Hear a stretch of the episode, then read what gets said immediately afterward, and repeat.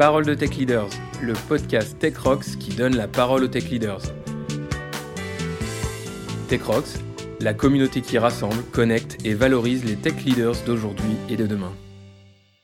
Bonjour, euh, je suis Hervé Lourdin, CTO et co-directeur de VidDressing, euh, et euh, j'ai l'honneur aujourd'hui de recevoir Nicolas Deneyer, VP of Engineering de Doctolib, pour cette interview de Parole de Tech Leader. Bonjour Nicolas. Bonjour Hervé. Et donc, bah, bien sûr, Nicolas Deneyer, VP of Engineering à Doctolib, depuis 4 ans maintenant. Je te propose de commencer par les formalités d'usage. Euh, on va retracer un petit peu ton parcours. L'idée, c'est que tu nous racontes les différentes étapes qui t'ont amené euh, progressivement euh, au job de VP of Engineering chez Doctolib. Raconte-nous ça un petit peu. Ok. Euh, du coup, ingénieur euh, avant tout, euh, j'ai commencé par ça en Bretagne et je suis arrivé par les pages jaunes en 2009 sur Paris.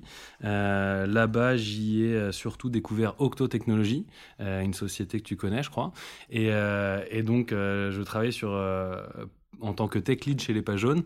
Et là-bas, il y avait Octo Technologies qui faisait du conseil.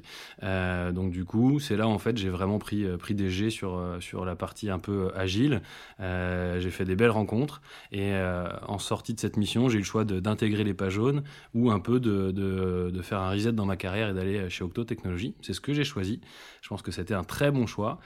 J'y suis resté trois ans. J'ai fait plein de missions, plein de rencontres. J'ai appris énormément de choses sur tout ce qui va être méthodo, management et aussi tech. Et donc euh, là-bas, j'y étais euh, architecte J2E, coach agile, tech lead. Euh, de ça, la dernière mission que j'ai faite, c'était d'aller chez Viadeo. Donc là, c'était de faire une transformation à, grande échelle de, de Viadeo avec un certain Hervé Lourdin. ça, c'est une mission qui s'est très bien passée. Il y avait une centaine de personnes à, à, l'IT et c'était vraiment transformer les, équipes, les mettre en feature team, ce, genre de choses qui était assez, assez neuve à l'époque. Et euh, de ça, euh, Viadeo m'a débauché pour aller reprendre le bureau euh, qui était à San Francisco, qui était un bureau très technique, mais un petit peu les irrésistibles gaulois. Et donc du coup, eux, ils étaient un peu moins organisés en feature team, moins avec les, mêmes pratiques.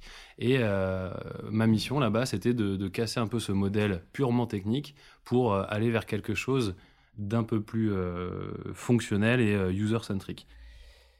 Euh, je rebondis justement sur ces expériences que tu nous décris, euh, Nicolas. Je pense qu'il y a un moment un peu euh, intéressant euh, dans ton parcours, en fait, dans les étapes de ton parcours. Qu'est-ce qui fait que tu as, as, basculé du conseil vers un job de, de, de leader technique dans les entreprises, après, notamment après Viadeo finalement? Mmh. Je pense que c'est un point, un point d'appui intéressant dans ton histoire. Tu, tu peux nous raconter un peu ça? Euh, ouais, clairement, le, côté conseil, je pense que c'est une super école. On, passe du coq à l'âne euh, tous les trois mois, on a des missions qui s'enchaînent, on voit plein de contextes différents, euh, des technos différents, des personnes différentes, des directions différentes. Donc ça, c'est vraiment génial, c'est une très bonne école. Par contre, déjà, et d'une, c'est usant. On arrive, on doit être impactant en quelques jours, etc. Donc, il y a le côté un peu épuisant. Et puis, le côté vraiment frustrant, c'est qu'on arrive, on essaie d'induire de, gros changements et euh, on sent que ça a à peine pris, euh, qu'on doit déjà aller sur une autre mission et on n'a pas le temps de, s'assurer que ce soit vraiment en place et rentrer dans l'ADN. Euh, voilà. Donc, c'est la volonté de pouvoir un peu euh, s'assurer que le changement, il prenne bien jusqu'à la moelle dans les autres entreprises. Alors donc du coup après après Viadeo euh, à San Francisco. -hmm. euh, donc en gros à San Francisco j'étais quand même pas mal. Hein. Il y avait le, surf et le soleil, euh, mais en fait c'est un peu Yvan et Jessie qui m'ont recontacté, euh, Mafia Octo Technologies toujours, et ils avaient un projet euh, qui était connu mais pas encore très connu à l'époque, qui était Doctolib. Euh, le problème de ça, c'était de revenir un peu sous la, sous la grisaille parisienne, mais pour connaître un petit peu Yvan et Jessie, euh, j'avais vraiment envie d'aller travailler avec eux. Je savais que c'était des personnes qui, qui pouvaient être très impactantes, et surtout, je savais que j'étais assez complémentaire.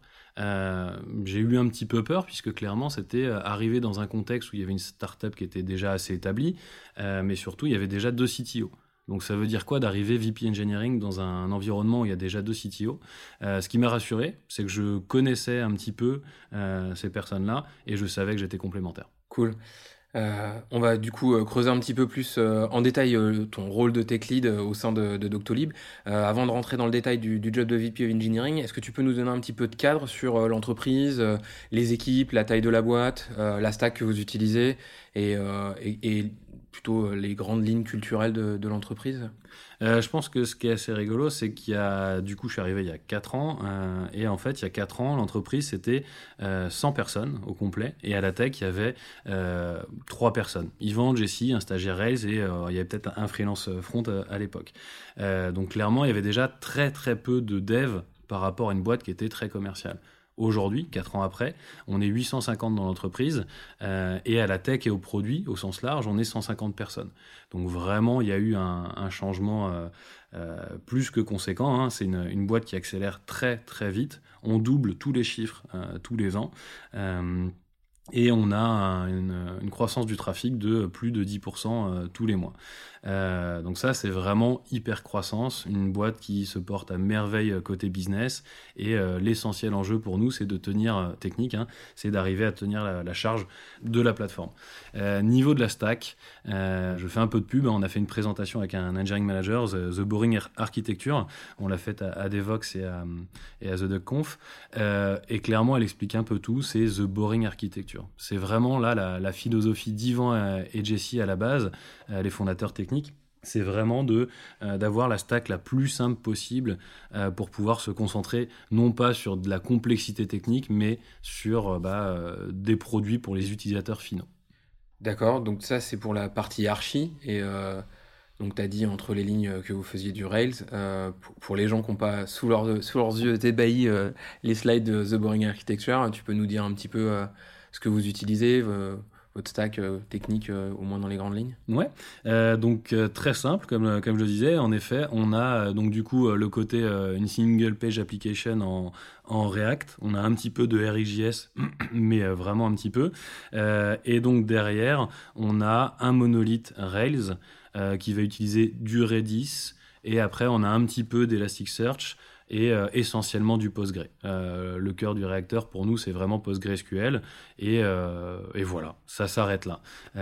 donc c'est vraiment un monolithe qui est déployé en effet sur plusieurs frontaux et et voilà, on vient de faire un move très récent sur AWS et, et ça s'arrête vraiment à peu près là en termes de stack technique.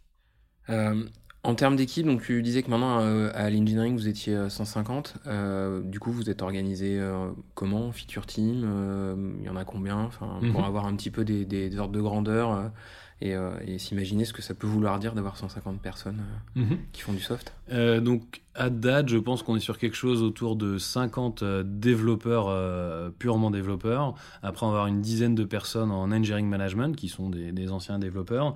Euh, après, on a quasiment une vingtaine de, product managers ou de product directors. et après, on va avoir les DevOps, business analysts, UX, UI et, tous les profils un petit peu complémentaires. Et donc aujourd'hui, on est clairement organisé en feature team. Donc le modèle, c'est notre modèle et jusqu'à il y a quelques semaines, on avait simplement ce niveau de feature team. Donc on avait tout simplement la feature team docteur, la feature team patient, etc., etc. Une feature team était en effet purement axée pour un utilisateur final et un scope fonctionnel, jamais un scope technique. Et dans cette feature team, on avait tous les profils nécessaires pour mener à bien euh, la mission. Euh, les développeurs full stack, euh, on renie pas du tout euh, le, côté expertise. Hein. On a des personnes qui nous rejoignent qui étaient experts front ou experts back. Mais par contre, quand on rejoint Doctolib, on a envie d'être autonome sur toute la chaîne de production. Donc bien sûr, quand on n'est euh, pas dans nos zones de confort, si on est plutôt expert front et qu'on doit aller sur le bac, bah, on va aller demander à quelqu'un qui s'y connaît mieux, et inversement. Donc ça, c'est vraiment la croyance. Des feature teams complètement autonomes, tous les développeurs full stack. Euh, ce qui a changé très récemment. Donc là maintenant, on est passé bah, de une feature team euh, il y a 4 ans à 12 feature teams aujourd'hui. Et ce qu'on a introduit comme niveau très récemment, c'est des domaines. donc en fait, la feature team docteur est devenu euh, practice pour les, petits cabinets de ville et, la, et le domaine hospital. Et dans chacun de ces domaines, euh, on a différents types de populations. Bien sûr, les docteurs dans les hôpitaux, ils n'ont pas la même utilisation de notre agenda que les docteurs dans un cabinet de ville. Et même dans ces fameux domaines, on a maintenant des feature teams euh, au sein de ce domaine. Donc par exemple, dans l'équipe, dans, dans le domaine practice, on a quatre feature teams. Cool. Merci pour ça. Euh, ça. ça. va faire un petit peu la jonction naturelle sur la, description de ton job. C'est-à-dire, du coup, toi, euh, en tant que VP of Engineering, qu'est-ce que c'est un petit peu ton rôle au sein de, ce que tu viens de nous décrire finalement euh, Qu'est-ce que tu fais dans ton quotidien avec ces équipes? Mhm. Ce qui est sûr, c'est qu'il a énormément changé. Je pense que j'ai changé de casquette et de priorité 50 fois depuis que je suis arrivé. au tout début, c'était 50% de recrutement. Clairement, il y a 4 ans, c'était 50% de mon boulot, c'était du sourcing. On n'avait même pas de recruteurs tech, etc. c'était le recrutement, la priorité absolue. Et en parallèle de ça, c'était aider à faire une première bascule de deux data centers. Donc il y avait vraiment du coaching infra. Euh, ensuite, ça a été plutôt euh, se reconcentrer sur euh, les développeurs, donc du coaching à propos des, des tests d'intégration, d'aligner les développeurs avec la philosophie d'Yvan et Jesse et le côté pragmatisme. Donc on est un peu plus passé sur le code. Puis après, il y a eu toute l'époque, on va dire, un peu plus produit. On n'avait pas encore de product owner, donc il a fallu recruter ces product owners, les former, les aligner avec avec notre façon de faire. Et puis en vrai, ça, ça, change et ça continue de changer tous les, euh, tous les quarters. Et euh, le plus important, si je pouvais le résumer vraiment une fois, pour moi, c'est l'huile dans le moteur. Euh, il y a plein de gens, enfin, les problèmes sont pour moi 90% du temps humain et non pas technique. Et donc, c'est de voir là où ça grince. Une équipe qui commence à, s'énerver contre une autre équipe juste parce qu'ils ne se comprennent pas, bah, c'est trouver les bons moyens pour arriver à les rapprocher et, à faire qu'ils qui se reparlent à nouveau. Euh, voilà, l'huile dans le moteur de tout, tout, le moteur qui est euh, l'équipe tech et produit de, Doctolib. Et du coup, par, enfin, comment, tu le, comment tu décrirais la, complémentarité entre euh, le rôle de CTO et le rôle de VPN chez vous? Clairement, au moment où j'ai pris cette, euh, cette position, j'ai essayé de regarder un petit peu sur, euh, sur le net qui, comment on définissait un VP of Engineering par rapport à un CTO. Et euh, ce que j'ai compris, c'est qu'il n'y avait pas de, a pas de définition qui puisse vraiment tenir la route. Hein, ça dépend des contextes. Et donc, clairement, ce qui était assez original à Doctolib quand je suis arrivé, c'est ce côté qu'il y avait deux CTO qui, en plus, agissaient un petit peu comme, comme un vieux couple. Ils m'en voudront pas, mais ils, travaillent ensemble depuis qu'ils sont à, l'école. C'est ce qui fait leur force. Eux aussi, ils sont complémentaires. Et à eux deux, ils ont une expertise absolue sur le produit et la tech. Et un pragmatisme, ils sont capables d'apporter de, la valeur euh, de manière euh, très très efficace. Euh, je pense que Stan, le, CEO, a, vraiment trouvé la paire incroyable. Et donc du coup, ils avaient déjà pas mal de, cases qui cochaient à eux deux. donc le VP of Engineering, eh ben, il, arrive et il doit essayer de composer avec déjà leurs forces et leurs faiblesses et essayer de, boucher les trous. C'est ça qui a été intéressant. Et je savais en plus que ça, correspondait bien avec mes forces. après, clairement, sur des débats d'architecture, architecture, etc. J'étais avec eux, on en discutait, et sur des débats de, méthodologie, de management et de recrutement, bien sûr, ils étaient avec moi, ils me, ils me challengeaient aussi. Par contre, c'est sûr qu'il y avait un peu le côté accountable euh, de certaines parties qui étaient plutôt attribuées à l'un ou à l'autre. Euh, ce qui a un peu changé dans le temps aussi, c'est qu'au début, euh, je pense qu'à nous trois, ça, marchait très très bien. Euh, et d'ailleurs, ça, marche toujours très bien. Mais c'est sûr qu'avec la croissance de Doctolib, en, deux ans, on est passé de, bah, nous, trois et, et deux, trois personnes, on est passé à quasiment 60, 75 personnes dans la tech et le produit. Donc ça fait un changement très radical dans, tous nos rôles et responsabilités. Et à ce moment-là, on s'est tous les trois posé la question, on s'est dit, OK, mais ce rôle de CTO, est-ce que c'est vraiment encore ce que vous voulez faire? Est-ce que ce que vous faites, euh, Yvan et Jessie? Et on était clairement d'accord que, euh, non. Euh, pour une boîte, la boîte était arrivée à 300, 400 personnes, c'était clairement pas un rôle de CTO avec une boîte de cette envergure qu'ils avaient. Donc tous les trois, on s'est mis d'accord qu'on voulait encore élever la barre, changer de braquet et essayer d'aller chercher quelqu'un d'une autre envergure. Euh, la chance qu'on avait avec la visibilité, avec, euh, avec euh, les fonds d'investissement qu'on a, on avait accès à un réseau assez, assez puissant. Et donc, on, est, on a trouvé Philippe Vimard. Donc, Philippe Vimard, c'est maintenant aujourd'hui le le, le, CTO et le CEO, et d'ailleurs le directeur adjoint de Doctolib, mais en tout cas, il nous a rejoint en tant que, que CTO. Et là, on avait vraiment euh, trouvé un, top gun. Euh, il est québécois euh, à l'origine, il est arrivé en Europe depuis une dizaine d'années et il a eu des expériences vraiment incroyables. Par exemple, il a été CTO et, et COO de de eDreams à Barcelone. Et donc, en fait, il avait managé des équipes de 400-500 ingénieurs. Euh, mais avec la même philosophie et mentalité que nous on avait. Donc on a vraiment trouvé le candidat parfait. Il était capable de nous changer de braquet, de nous amener encore plus loin, et en plus avec les mêmes valeurs qu'on avait. Euh, donc euh, maintenant, ça fait un peu plus d'un an et demi qu'il est arrivé, et quand il est arrivé, il a pris ce rôle de CTO, et Yvan et Jessie se sont reconcentrés sur quelque chose qui était un peu plus de leur goût et euh, le côté solution architect. Bien sûr, ils sont encore au board, ils sont encore très impliqués dans la stratégie Doctolib, mais après, au quotidien, ils sont plutôt à euh, mettre les mains dans le cambouis avec les devs et les guider sur l'architecture et ce genre de choses. Ce qui leur va très bien. Et euh, à vrai dire, même moi, il y a des gens qui m'ont posé la question, mais du coup, pourquoi c'est pas toi qui es devenu CTO, genre de choses? À vrai dire, je pense que c'est ce qui nous caractérise pas mal à la tech. On a le côté assez humble, en fait. moi, de passer de, de 4 à 75, c'était déjà un énorme challenge euh, j'ai déjà appris énormément et euh, de devoir encore euh, tripler et quadrupler cette, cette équipe sur les quelques années à, venir, je l'aurais fait avec plaisir, mais je pensais que c'était encore plus intéressant d'avoir quelqu'un qui soit capable de, de nous mentorer.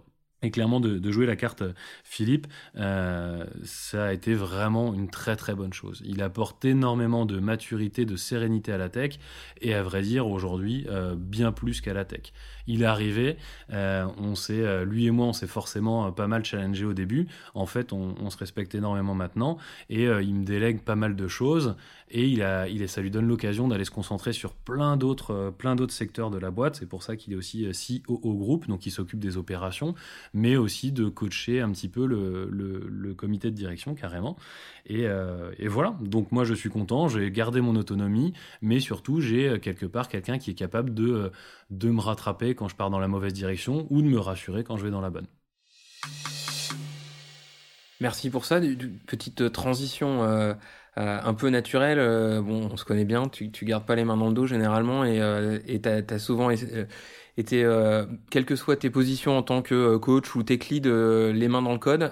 Aujourd'hui, tu y arrives encore ou pas? Est-ce que tu, tu codes encore? Est-ce que tu as encore envie de le faire? Est-ce que tu devrais le faire Est-ce que tu devrais pas le faire?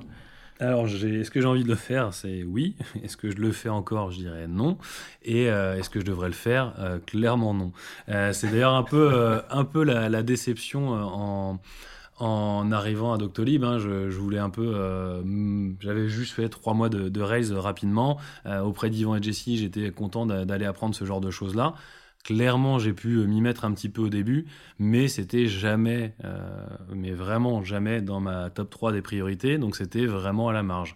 Euh, je suis content, j'ai réussi à, acquérir le, niveau, euh, un, certain niveau et qui m'a permis de pouvoir discuter aisément avec les, développeurs, etc.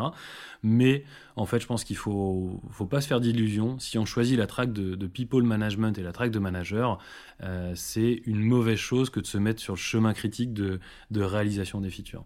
Il faut avoir le, minimum syndical pour pouvoir euh, parler euh, aux développeurs, pour euh, acquérir une certaine confiance. Et après, surtout, là où il faut être impactant et, presque le meilleur, c'est le côté coaching quand on dessine au tableau blanc, quand on parle d'architecture, etc. Ça, il n'y a, pas de, a pas de sujet, ça se perd pas trop et c'est un petit peu agnostique au langage de programmation. Par contre, un manager qui a en haut de sa, to-do list le fait de délivrer une feature, je pense que il va mal faire son boulot puisqu'il va pas pouvoir prendre le temps nécessaire pour regarder est-ce que l'équipe va bien, euh, faire ce, pas de recul pour s'assurer si, si tout roule bien. Du coup, entre les lignes, je comprends que chez Doctolib, les managers codent pas. Euh, non, je pense que c'est graduel en fait. Je pense qu'un manager junior, il va encore clairement pour nous, et c'est un peu d'ailleurs ce qu'on a mis hein, sur notre euh, carrière pass, on a un petit peu une, matrice qui nous dit en fonction de, notre niveau de seniorité, euh, qu'est-ce qu'on doit faire, qu'est-ce qu'on doit cocher. Un manager junior qui vient de changer de, track, il va coder certainement encore 70% de son temps. Et plus on va grandir, plus on aura de, personnes à, à, manager ou plus de responsabilités sur les sujets transverses, moins on va coder. Et clairement, quand on arrive euh, senior engineering manager, oui, on va coder 3% euh, de son temps pour euh, quand ça nous amuse et pour fixer un bug de temps en temps pour garder la main. Bon, on va, on va, on va continuer à tirer un peu le fil de ton quotidien. donc, tu n'arrives plus à coder et tu penses que finalement, c'est plutôt une bonne chose que tu n'aies pas les mains sur le clavier. Est-ce qu'il y a quelque chose qui tomberait dans ton top 3 ou dans ton top 5, mais que tu n'arrives pas à faire faute de temps? Clairement, là, c'est en ce moment le côté euh, lignification de la boîte. Vaste sujet. Mais euh, avec la, croissance. Lignification, euh, donc tu, tu, tu parles de lean management, c'est ça? De... Exactement. En fait, c'est lignification, agilification. Je sais que c'est des mots un peu valises. Surtout aujourd'hui, on met un peu tout et n'importe quoi derrière ça. Mais le côté, on va dire l'unification, essayer d'avoir un, meilleur process pour être plus efficace dans la boîte. tout ce qu'on voit, mine de rien, les équipes techniques en général sont très matures sur ce genre de sujet. Et il y a d'autres équipes, surtout quand elles sont assez juniors à Doctolib, ben, la moyenne d'âge est autour de 30 ans, et on a toutes les équipes qui doublent à peu près tous les ans. Donc on a des managers talentueux, très bons, très motivés, mais c'est sûr, souvent assez peu expérimentés. Et donc du coup, je pense qu'il y a énormément de bonnes pratiques de la tech qu'on peut aller déployer dans d'autres euh, d'autres pans de l'organisation. Et euh, ça, c'est vraiment justement d'ailleurs euh, quelque chose qu'on avait discuté avec Philippe euh, dès qu'il est arrivé. C'est quelque chose qui m'intéresse énormément, d'aller faire des rétrospectives avec des équipes de commerciaux, d'aller faire des kanban visuels, du management visuel avec des équipes de finance ou ce genre de choses. je pense que ça, ça m'intéresse énormément. Mais aujourd'hui, j'arrive pas à dégager le, le temps pour du quotidien et de l'opération de la tech pour aller faire ce genre de choses. Bon, on a, tous euh, nos problèmes à gérer au quotidien. D'ailleurs, j'ai l'impression que notre quotidien, c'est de gérer des problèmes, mais euh, il y en a toujours un ou deux qui sont plus méchants que d'autres. Euh, est-ce qu'il y en a un en ce moment qui t'empêche de dormir, celui, celui que tu n'arrives pas à résoudre et, et qui te fait mal dormir? Oui, clairement, je pense que. Que tu peux partager, hein, Non, non, bah je pense que c'est un challenge en plus pour en avoir discuté avec quelques, quelques CTO et VP euh, autour de Paris, c'est assez commun. Euh, on a ouvert, enfin Doctolib est lancé en Allemagne depuis quelques années maintenant, et on a décidé aussi d'ouvrir un, un, Dev Center en Allemagne. Euh, donc on a bootstrappé une équipe de développement là-bas, et clairement, ça c'est toujours un challenge. Comment on arrive à avoir la même culture tech managériale et produit euh, dans deux dev centers, surtout quand on n'est euh, pas dans le même pays. Euh, la philosophie, elle, est, elle est très simple. Là, on a des feature teams en France, on a des feature teams en Allemagne. On veut qu'elles soient exactement le même typologie de, feature team. Il y a des feature teams qui sont pas sur le même étage, et ben là, c'est juste qu'elles sont pas dans le même pays. Donc voilà, la target, elle est là, mais bien sûr, c'est toujours un peu plus compliqué. Comment s'assure que les personnes en Allemagne mettent la barre de recrutement au même niveau? Comment s'assure que la culture, ils vont aller regarder les mêmes choses? Et surtout après, comment on s'aligne sur les mêmes manières de coder, etc. Super sujet. Je, pense même que ça vaudrait euh, un retour d'expérience sur un, un Tech Rock Summit, c'est un de ces quatre, parce que euh, je pense que c'est un, gros sujet pour les grosses boîtes. Euh, alors, une petite dernière question qu'on a pratiquée tous les deux quand on avait notre casquette de consultant. Alors, si tu avais une baguette magique, Nicolas, tu changerais quoi en premier? Il y en a qu'un qui est facile, hein, c'est l'accès au talent, pouvoir recruter qui on veut quand on veut. c'est comme ça que j'utiliserai ma, baguette magique. Mais il n'y a, pas, a pas vraiment de surprise, je pense. Que je, peux pas, je l'ai déjà prise à ta place. non, mais euh, clairement, hein, c'est euh, pour, euh, pour avoir des personnes qui viennent et qui me demandent des conseils de, sur le recrutement. je pense que c'est un problème que, que, tout le monde a. Et d'ailleurs, c'est aussi la question que je pose à tout le monde. Comment tu fais pour recruter? Il y a vraiment un marché qui est tendu en ce moment et que c'est le problème pour tout le monde. On va Maintenant, euh, plutôt euh, essayer d'ouvrir la conversation à, euh, tes, petits conseils, les tips and tricks ou, ou, lectures ou, autres conseils que tu pourrais donner aux membres de la communauté TechRox. Du coup, si demain quelqu'un prend un job de VPN ou de CTO, tu lui donnerais quoi comme trois conseils? Si tu as trois conseils à lui donner, tu lui proposerais quoi? Peut-être pour faire une, une transition avec le sujet qu'on vient d'aborder sur le recrutement, c'est pour moi le plus important, le nerf de la guerre. C'est tout est là, c'est sur les, personnes que que tu vas que tu vas recruter. Euh, peu importe les process, peu importe la méthodologie, peu importe le secteur, peu importe la tech, euh, tout vient des personnes. Et le but du jeu, c'est de ne jamais baisser la barre. Mais c'est pas seulement une barre technique, c'est vraiment une barre en termes d'attitude, enfin, bien savoir quel type de profil, quelle culture tu veux avoir. Est-ce que tu veux avoir des, personnes plutôt euh, full stack, pas full stack, euh, plutôt euh, user-centric, plutôt tech savvy, etc. Peu importe, hein, définis ta barre et ne la baisse jamais. On a tous une pression de il faut recruter plus vite puisque le marché est tendu. Et il y a toujours un moment où on a un peu de désespoir puisqu'on n'arrive pas à recruter. Ça fait six mois qu'on cherche ce profil-là. Et du coup, on se dit, oh, très bien, bah, cette personne, elle fera peut-être le taf, même si j'en suis pas convaincu. Bah non, ne jamais, jamais, jamais, jamais céder à ça. Et c'est pas facile. Surtout quand on est en croissance, que par exemple on va essayer de, recruter des managers, euh, qu'on a recruté déjà pas mal de développeurs, qu'on manage maintenant, je sais pas, et je l'entends en plus régulièrement, 15, 20 personnes en, en, direct. Clairement on fait du mauvais management, du coup on se dit bah c'est pas grave, je vais prendre ce manager là, il va m'aider même s'il est pas parfait. Et ben non, ça reste quand même une erreur il faut jamais céder et euh, toujours pour trouver le, profil impeccable où on est convaincu que euh, qu'il fera magiquement magiquement le travail. Super conseil, je, ne peux qu'être d'accord avec toi. Euh, c'est certainement toi qui, me l'as donné un jour, euh, le côté, euh, quelque chose qui est assez rigolo, moi, je, bienveillance et transparence. Ça, pour le coup, je l'ai appris auprès de personnes comme toi et aux personnes, auprès de plein de personnes à, à, Doctolib, du management avec bienveillance et transparence. Moi, je le résume à ça. Il suffit d'être transparent. Un manager, je pense qu'il peut à peu près tout le temps tout dire et euh, même des choses difficiles, si on les dit avec bienveillance, c'est dans le but d'aider. Donc bienveillance et transparence, c'était un petit peu deux choses que j'avais peut-être pas matérialisées dans, ma tête jusque-là, mais euh, c'était un peu dans, ma nature. En tout cas, c'est ça que je voulais faire. Je voulais pas faire du manager, euh, du management, pardon, pour être le chef et, dire ce qu'il fallait faire. C'était vraiment ce côté faire grandir les gens par la bienveillance et la transparence. Et en fait, à un moment, arrivé avec les enjeux de croissance de Doctolib et qu'on est arrivé à une équipe de 75 personnes, à certains moments, j'avais le sentiment que, euh, que peut-être que c'était un peu utopique et, euh, et qu'à un certain niveau de management, il fallait euh, changer un peu son fusil d'épaule et, et, faire, faire les, les, choses de manière un peu différente. Et en vrai, pour le coup, c'est ça, c'est là où, où, Philippe, je pense, m'a beaucoup rassuré je pense qu'on n'en a même jamais parlé, mais lui, je l'ai vu et je l'ai ressenti, et je pense que toute l'entreprise l'a senti. Il a un, aura incroyable. Aujourd'hui, il est vraiment, bah, il, manage quasiment, quasiment 400 personnes à Doctolib, et euh, pourtant, euh, tout le monde va le dire, on sent vraiment, ça transparaît la bienveillance euh, et, la transparence. Il y a peut-être un côté canadien là-dedans, je ne sais, pas. Mais, mais en tout cas, ça se voit que c'est sincère. Attention, hein, ça ne veut pas dire qu'il va être challengeant. C'est un exécutif et on sent bien la pression, on sent bien qu'il y a beaucoup d'attentes. Par contre, c'est fait, c'est fait avec ces, deux valeurs-là. Et ça, ça m'a énormément rassuré sur le, futur de ma carrière. un dernier conseil, c'est d'aller voir, the, Boring Architecture.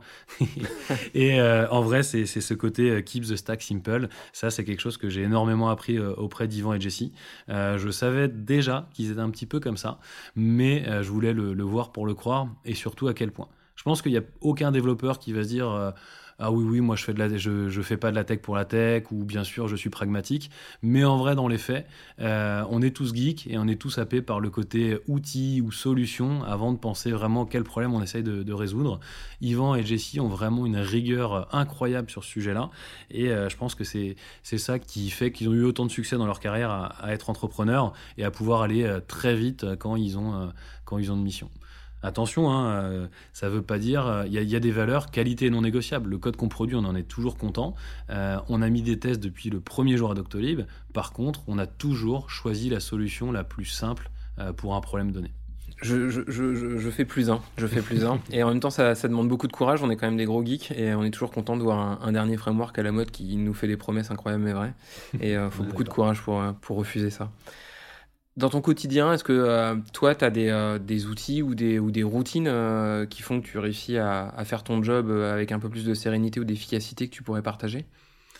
Il y en a pas mal et c'est vrai que je pense que c'est quand même assez personnel. C'est chacun doit, doit utiliser sa propre recette, mais clairement, je pense que plus on veut avoir de responsabilité, c'est le côté accuracy qui est, qui est, très important. Le côté être très rigoureux dans sa manière de travailler. Donc en fait, c'est c'est pour moi aujourd'hui, hein, les outils sont, sont, très managériales, mais, euh, mais c'est un agenda vraiment au cordeau.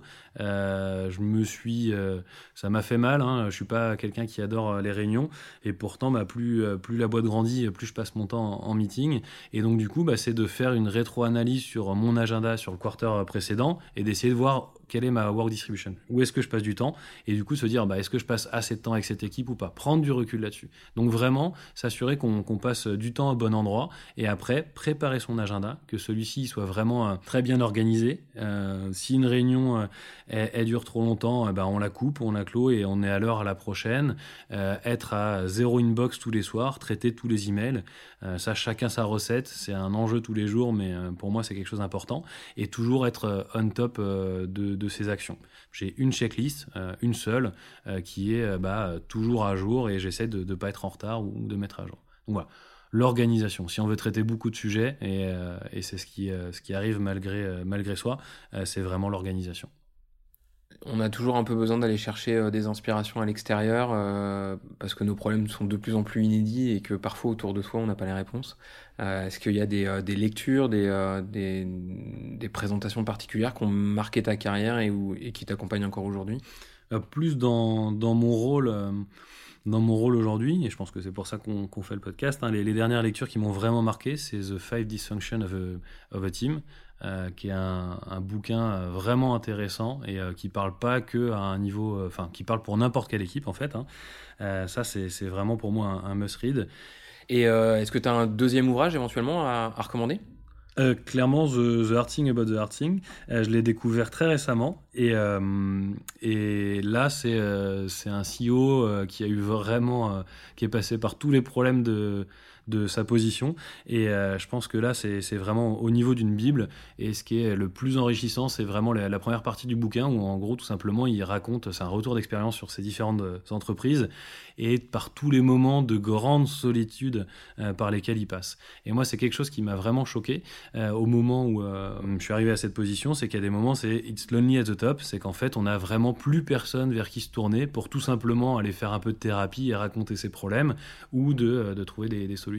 Et d'ailleurs, je pense que c'est pour ça que c'est vraiment super sur la, scène parisienne. En ce moment, il y a des, choses comme, comme Tech Rocks qui, qui apparaissent puisque euh, vraiment c'est très important d'aller partager ses, problèmes avec quelqu'un euh, euh, et, donc tout simplement de, raconter à quelqu'un qui est dans la même position qu'on a ce problème-là et puis on peut échanger sur des solutions et comme d'habitude essentiellement sur les erreurs et ce qui n'a pas marché.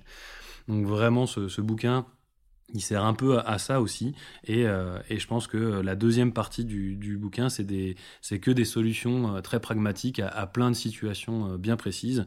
je pense que je vais essayer de, de, me les noter et à chaque fois que j'aurai un problème, d'essayer d'aller creuser pour voir s'il n'y a pas déjà une réponse dans ce bouquin-là.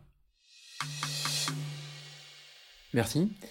On va, on va clore un peu cet échange sur une citation, souvent on a un peu des mantras, des choses qu'on garde en tête, euh, des phrases qui nous ont un peu marqué, qu'on se répète. Est-ce que toi t'en as une?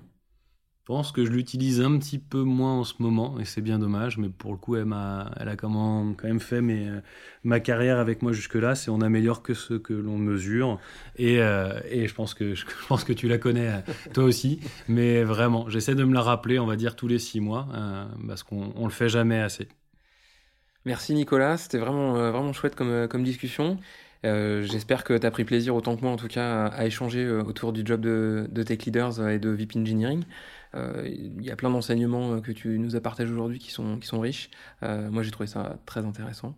Et euh, bah, écoute, je te remercie pour tout ça et j'espère qu'on se retrouvera euh, bientôt, euh, notamment ben, au 4 décembre 2019 pour la nouvelle édition du Tech Rock Summit, où il y aura pas mal de talks intéressants et on aura une occasion, une nouvelle occasion de partager ensemble nos expériences.